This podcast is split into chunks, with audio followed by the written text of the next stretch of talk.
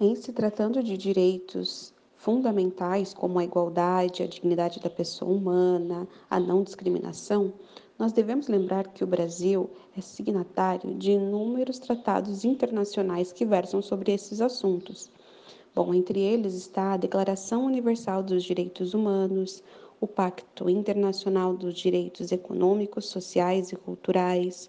o Pacto de São José da Costa Rica e a Convenção Internacional sobre a Eliminação de Todas as Formas de Discriminação Racial. Apesar dos tratados internacionais não terem força vinculante, na Constituição de 1988, o legislador optou por utilizar como princípios fundamentais essas normas das quais os tratados se embasavam, entre elas a igualdade, dignidade da pessoa humana e não discriminação. Bom, e além desses inúmeros tratados de direito internacional, dos quais o Brasil é signatário, há também algumas leis internas, é, eu gostaria de destacar algumas delas.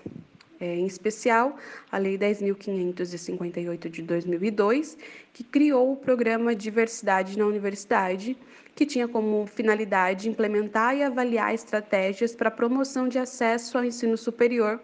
de pessoas pertencentes a grupos socialmente desfavorecidos, em especial afrodescendentes e indígenas brasileiros. Há também a Lei 10.678 de 2003, que foi criada pela Secretaria Especial de Políticas de Promoção à Igualdade Racial,